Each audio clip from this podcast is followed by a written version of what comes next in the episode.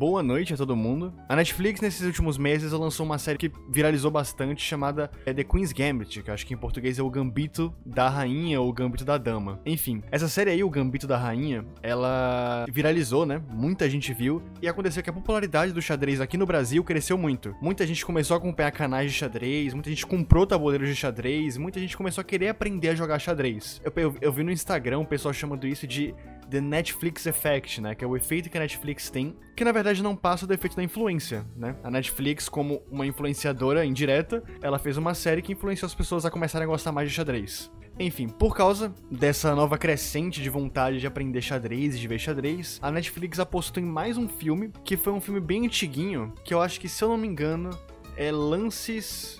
Pera aí. Lan...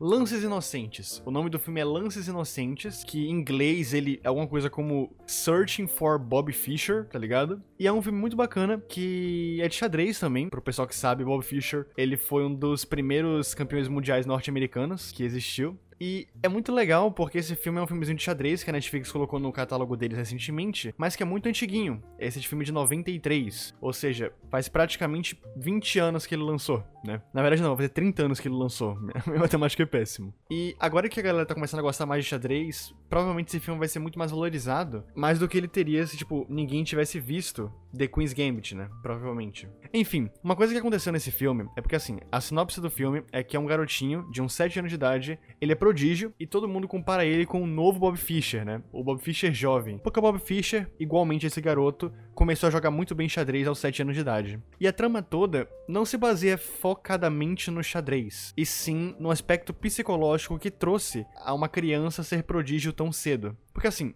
por mais que o xadrez ele seja a capa do filme, ele venda como um filme de xadrez, ele tenha questões de xadrez e, sabe, tenha partidas realmente factíveis no mundo do xadrez, a ideia principal desse filme não é em si as partidas, e sim como a criança, a família, os professores e os amigos daquela criança lidam com isso todo. Por exemplo, um, uma coisa muito bacana que acontece é que inicialmente a criança vai com o pai para um campeonatozinho de xadrez de infantil, tipo bem amador, e o pai ele tá muito tranquilo. O pai ele se mostra uma pessoa muito é, apoiadora do filho. Tipo, ele não tá nem aí se o filho vai ganhar ou perder porque ele não acredita que o filho é bom o suficiente. Mas não é naquela naquela coisa meio maldosa de tipo, nossa, meu filho é ruim, então foda-se.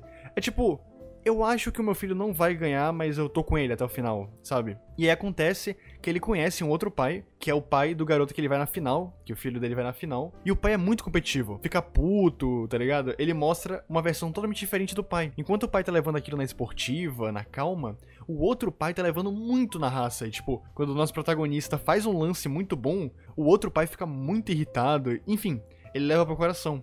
E o engraçado é que ao longo do filme, o, no, o pai do nosso protagonista, que era calmo e que era tranquilo, vai se tornando paulatinamente a figura daquele outro pai. Tanto que tem um momento em que a criança ela perde de propósito, porque assim, tem uma ideia que a criança, ela não liga pro xadrez. Ela não liga em ganhar no xadrez. Ela liga para não deixar as pessoas tristes. Claro, ela é uma criança, ela tem sentimentos, ela não quer deixar ninguém triste. E quando ela viu que o pai tava levando muito mais a sério ele jogando xadrez do que o próprio filho tava levando a sério, ele começou a querer perder de propósito, porque ele queria abandonar o xadrez. Ele não queria mais ver o pai sofrendo tanto daquela forma, porque o pai tava muito puto, né? O pai tava ficando muito puto com todas as partidas, e ele não queria perder. Ele tinha medo de perder. Porque assim, se o pai ele ficava puto e com raiva nas partidas que ele ganhava, imagina quando ele perdesse, tá ligado? E aí o que, que ele decide? Tá, eu vou perder de propósito. Então ele foi contra o pior oponente do circuito e ele perdeu em sete rodadas. E o pai ficou muito puto. E teve um choque muito grande nessa cena, que foi uma cena que me impactou bastante, que tá chovendo, e aí o pai tá falando, sete rodadas? Como é que você perde em sete rodadas? Você é incrivelmente bom, você ganhou muitos troféus. Como é que você perde em sete rodadas? E aí depois dele fazer um puta monólogo falando como o filho foi escroto e como deixou o cara ganhar de propósito, o filho só falou uma coisa, pai, por que, que você tá tão distante de mim? Tipo, o pai tava literalmente brigando com o filho a uns 5 metros de distância. Era como se o pai tivesse nojo de estar perto do filho, tá ligado? Tipo, você perdeu uma partida de xadrez. Eu não quero mais ficar perto de você. E é aí que o pai se toca que ele foi babaca. É aí que ele para e fala: caralho. E aí ele abraça o filho e fala: tá, isso, isso vai mudar. E nesse ponto, o pai volta a ser quem era o pai antigo. E é muito bacana esse momento em que ele dá a chance do filho desistir. Ele fala assim: filho, você pode existir. E esse questionamento, né, esse filme trouxe um questionamento muito interessante, que é, se eu fosse muito prodígio em algo, só que esse algo não me trouxesse frutos positivos psicologicamente, eu deveria investir, mesmo não sendo algo que me fizesse feliz, mas provavelmente algo que me faria muito famoso e estável financeiramente, ou eu deveria só largar e talvez não ser bom em nada? Porque tem gente que diz que quando você é prodígio em alguma coisa, quando você é muito bom em alguma coisa, você não pode ser prodígio em outras coisas. Então, tendo essa teoria de que uma pessoa ela só pode ser prodígio, né? Porque assim, você pode ser bom em outras coisas, mas você só vai ser incrivelmente bom naquilo. Você largaria? Por mais que fosse algo que não fizesse você bem, você largaria? Parece muito óbvio você me escutando agora e você tá pensando aí, claro que eu largaria, não tá me fazendo bem, mas pensa assim, você não sabe, você tem um, uma insegurança do caramba, porque você não sabe se você vai ser bom em outra coisa. Essa coisa que não te faz bem, ela te dá dinheiro, te dá estabilidade financeira e psicológica, não psicológica, tipo, estabilidade psicológica você ficar feliz, mas sim de você não ter medo de, tipo, não saber onde morar, não ter o que comer, além de que aquilo te traz um respeito do caramba. As pessoas te respeitam por aquilo, só que você não gosta. Seja porque você enjoou do xadrez, seja porque você nunca gostou do xadrez, mas você foi bom, ou seja porque não faz bem para as pessoas que estão perto de você. Eu fiquei até o final do filme pensando nisso, e teve um momento do filme que eu tive que pausar, lá pelos, tipo, uma hora e vinte, porque isso tava tão na minha cabeça, eu tava tão reflexivo quanto a isso, que eu não, não consegui, tipo, continuar vendo o filme. Eu tive que dar uma pausa, beber uma água e parar e pensar, tá, o que isso significa? É uma questão que eu não saberia responder. Eu, não, eu, eu, realmente não tenho dimensão disso. Porque eu realmente eu não, eu não sou prodígio em algo. Mas sei lá, se tiver algum prodígio me escutando, sei lá, alguma pessoa que seja muito boa, sabe? Tipo aquelas, aqueles adolescentes de 15 anos que vai pra faculdade e tira primeiro lugar em tudo. Ou você que é incrivelmente bom em algum jogo, sabe? Uma coisa assim. Me fala, me, me, vê, me fala o que você faria? Se você continuaria fazendo isso que você faz, mesmo que você não amasse, ou se você pularia fora do barco?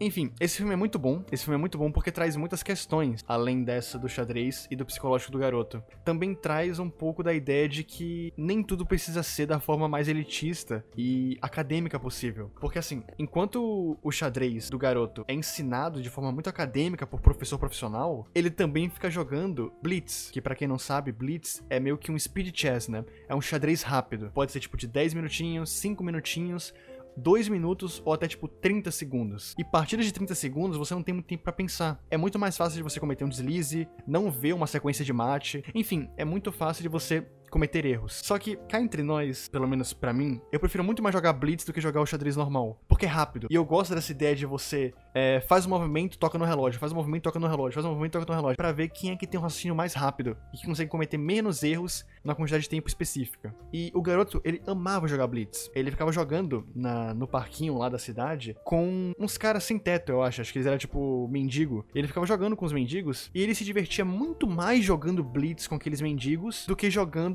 a forma acadêmica e séria com o professor profissional. E é muito bom ver esse contraste porque o professor ele chega e fala explicitamente: Eu não quero você jogando com aqueles favelados. Eles não estão te ensinando a ser um enxadrista profissional. Eles estão te ensinando a ser um perdedor. E aí ele fala: mas eles não são perdedores. Eu gosto de jogar com eles, sabe? Tipo, é isso que me faz feliz. E, tipo, por um tris que junto do pai e junto daquele enxadrista que tava tentando dar aula para ele, quase que ele desiste totalmente do xadrez. A única coisa que fez ele não desistir foi um, o pai ter se redimido e dois, ele ter voltado a jogar blitz com os mendigos no meio da praça. Ele realmente estava rindo, sabe? É muito nítido naquela. Por mais que o ator não fosse tão bom assim, era muito nítido você ver quando ele tava, tipo, muito feliz jogando um jogo que ele queria jogar e quando ele tava meio, sabe, meh, quando ele não tava muito satisfeito. Então, é sério, se você tiver algum tempo e você tiver uma conta na Netflix, ou sei lá, né, se você puder piratear, tem o filme Lances Inocentes de 1993, é muito bom. E para você que curte xadrez, mesmo que você não jogue, que você não seja tipo o maior fã, veja, é sério, é um prato cheio. Eu achei que eu ia ver só mais um filmezinho de drama, que tivesse um xadrez é, acoplado, sabe? Tipo, pra vender mais. Mas não, é realmente bom. E o cara que faz as peças, e o cara que arquitetou os jogos de xadrez desse, desse filme, ele foi um, um, mestre de xadrez, sabe? Então o cara sabia o que tava fazendo. É tipo com o Gambito da Rainha. Não sei se vocês sabiam, mas o cara que arquitetou os jogos do Gambito da Rainha foi o ex-campeão mundial de xadrez, Gary Kasparov. Que, nossa, eu fui ver esses dias no Wikipedia. O maluco, ele ficou sete anos da primeira vez como melhor do mundo, e depois ele ficou, ele ficou uns 4 a 5 anos como melhor do mundo depois de uns anos, lá pros anos 2000. Então, mano, você imaginar, o cara ficou como melhor do mundo por praticamente uns 12, 13 anos, tá ligado? É muito, é muito tempo. Cara, imagina você ser o melhor do mundo por mais de uma década em alguma coisa. É muito tempo, meu Deus do céu. Tipo, você ser o melhor jogador de xadrez durante 13 anos. Cara, que coisa louca. Você ser, tipo assim, o melhor músico da sua área durante 13 anos. Eu não consigo nem imaginar o quão foda deve ser, tipo, você manter um legado de uma década em uma coisa. Mano, esse Gary, ele com certeza tem meu respeito, sabe? Com certeza. Ah, aliás, eu não falei, mas eu também indico muito o Gambito da Rainha. Totalmente. Se a questão psicológica no, no filme do Lances Inocentes é grande, no Gambito da Rainha é maior ainda, sabe? Tipo, como é uma série, como é uma minissérie, tem muitos mais episódios, tem como você ver de perto o, o sofrimento da Beth. Eu não sei se vocês viram, eu espero muito não tá contando um puta spoiler, mas acho que não é. Acho que isso não vai estragar a experiência de quem não viu. Mas a Beth, ela passa por uma jornada do herói do caramba. Para quem sabe como funciona a jornada do herói, primeiro você tem uma crescente, você chega no ápice e você tem uma queda muito grande. Essa queda é o que chamam de fundo do poço, né, nos filmes. E a Beth, ela entra no fundo do poço psicológico enorme, porque ela é muito boa, mas ao mesmo tempo que ela é muito boa, ela sofre muito psicologicamente, porque ela é muito doentinha. E aí tem toda uma trama de jogar xadrez, mas se manter saudável, sabe? Tipo, chega num momento em que ela literalmente tá jogando com a própria vida, porque provavelmente ela vai morrer se ela continuar se drogando, enfim. Nenhuma dessas obras que retratam xadrez são só sobre o xadrez. E provavelmente nenhuma dessas obras que retratam sobre alguma coisa são só sobre aquela coisa também. Tenta ficar ligado. Por exemplo, quando você viu aquele filme lá do Jumanji, não esse Jumanji que tem o The Rock, mas o Jumanji que tinha o Robbie Williams, que era do tabuleiro de, no... de 95. Então, muita gente pode achar que o filme do Jumanji ou o filme do Zatura era só focado no tabuleiro. Mas não era só no tabuleiro, era em como os personagens tratavam aquilo. Se vocês viram o Jumanji, pô, eu, eu, vou contar um spoiler aqui, mas pelo amor de Deus, o filme é de 25 anos atrás, então não é possível que você nunca viu. Mas se você nunca viu o Jumanji, o Robert Williams, que é o ator principal desse filme, ele foi um jogador que ele jogou bem antes do, do grupo de garotos que tá jogando atualmente, e ele ficou preso por, tipo assim, papo de 30 anos dentro do Jumanji. E aí depois que ele sai, ele tem um puta choque de realidade, porque, tipo assim, ele já foi um ser humano normal, mas como ele ficou tanto tempo desaparecido e no mundo mágico e totalmente selvagem, o filme todo parece que é só sobre o joguinho, mas é também sobre a reconciliação do Robbie Williams na sociedade de novo. Sabe, é umas coisas que quando você é criança e você vê pela primeira vez, você não acha tão incrível, porque você não percebe. Mas quando você revê o filme, você pega uns pontos que você fala, ah, não é que tinha isso mesmo? Então, eu recomendo, se você tiver nessa quarentena sem fazer nada, pega uns filmes clássicos que você sabe que é bom e revê. Tá com tempo? Reveja Matrix, pô, reveja o show de Truman. O show de Truman é um palco cheio de reflexão que, tipo, quando você era mais novo, já que o filme é antigo, você talvez possa não ter percebido. Enfim, pega uns filmes antigos e reveja. Talvez você consiga notar algo que você não notou. Quase sempre você consegue.